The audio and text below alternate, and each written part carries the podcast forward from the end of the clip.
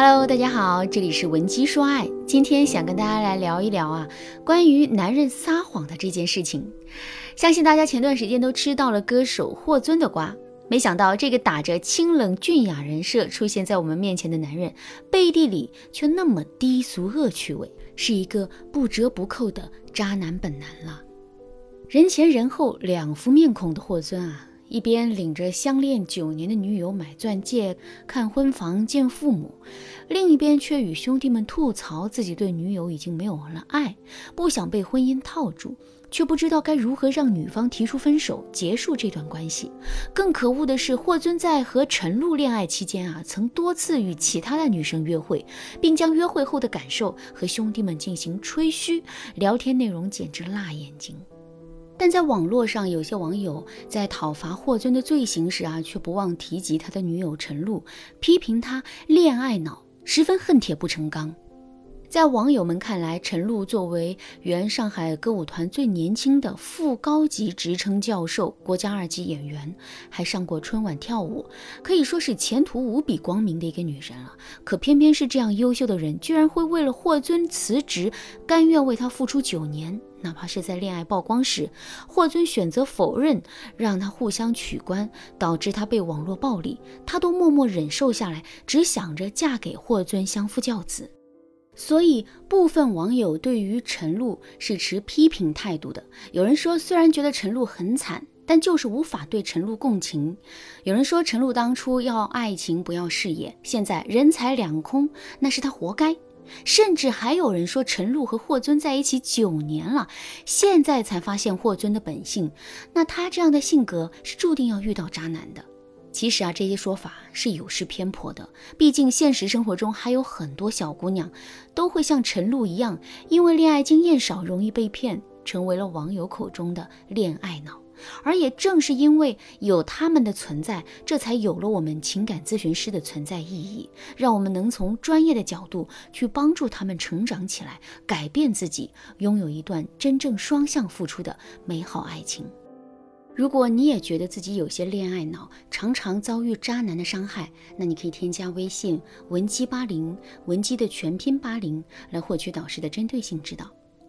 总的来说，批判受害者是没有用的，因为在对爱情充满向往时，谁都容易被骗。毕竟我们不是为了寻找谎言而恋爱的，也不会抱着那种我要去当福尔摩斯的心理去进入一段关系。所以，我们最该批评的是那些欺骗感情、精通骗术的男人们。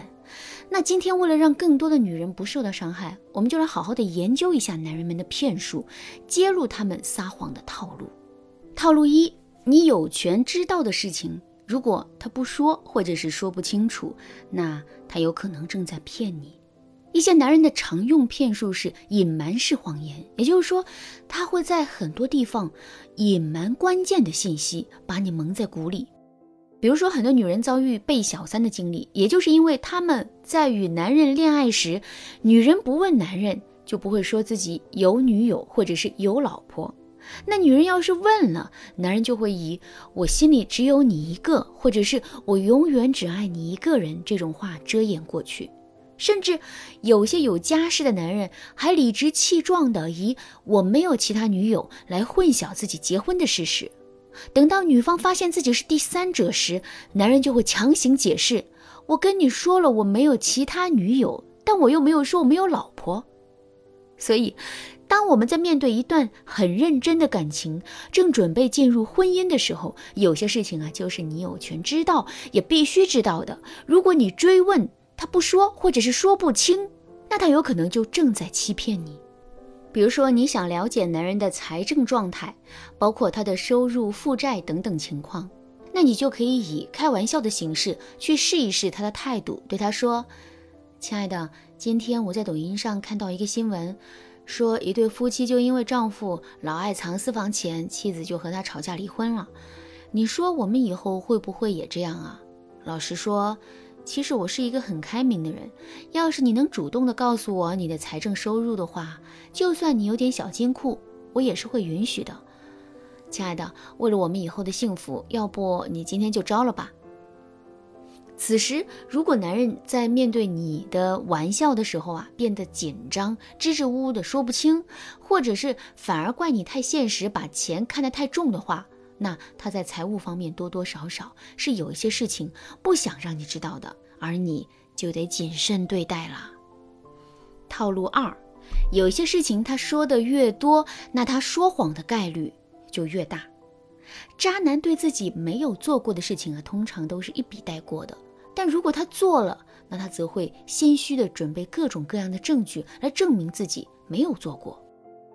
比如说，男人下周突然要去外地出差，如果他真的是去出差，那他可能就简单跟你提一提他要去哪，什么时候回来。出差过程中肯定也忙工作，没空理你。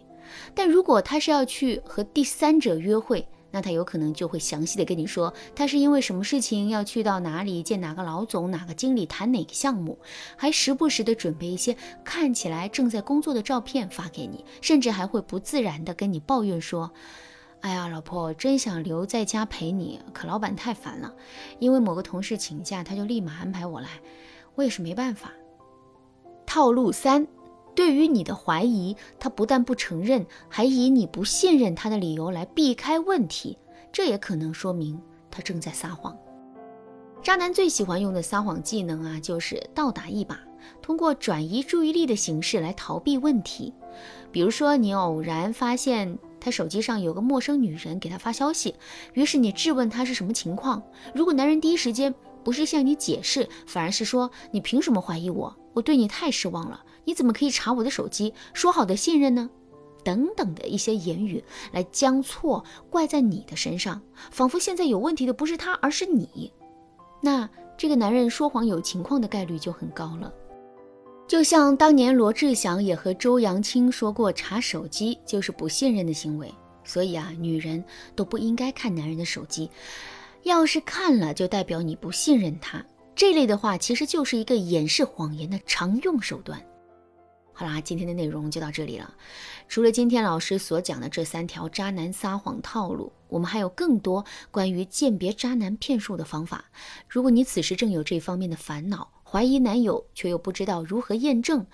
想要获得导师专业的情感剖析的话，你可以添加微信文姬八零，文姬的全拼八零，向我们说出你的烦恼。文姬说爱，迷茫情场，你得力的军师。